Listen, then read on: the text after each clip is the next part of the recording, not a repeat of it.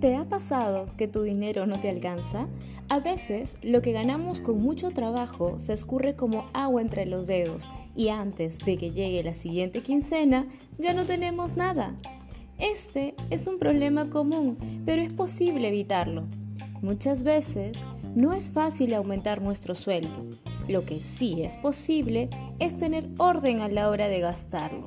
Solo unos minutos al día servirán para que usted sepa en qué usa su dinero y con ese conocimiento pueda tomar decisiones razonadas para cubrir sus gastos obligados, por ejemplo, el alquiler y el gas, pero también los variables, como cortarse el cabello o los alimentos.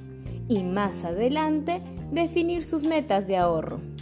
¿Quieres que tu dinero te rinda? No es difícil.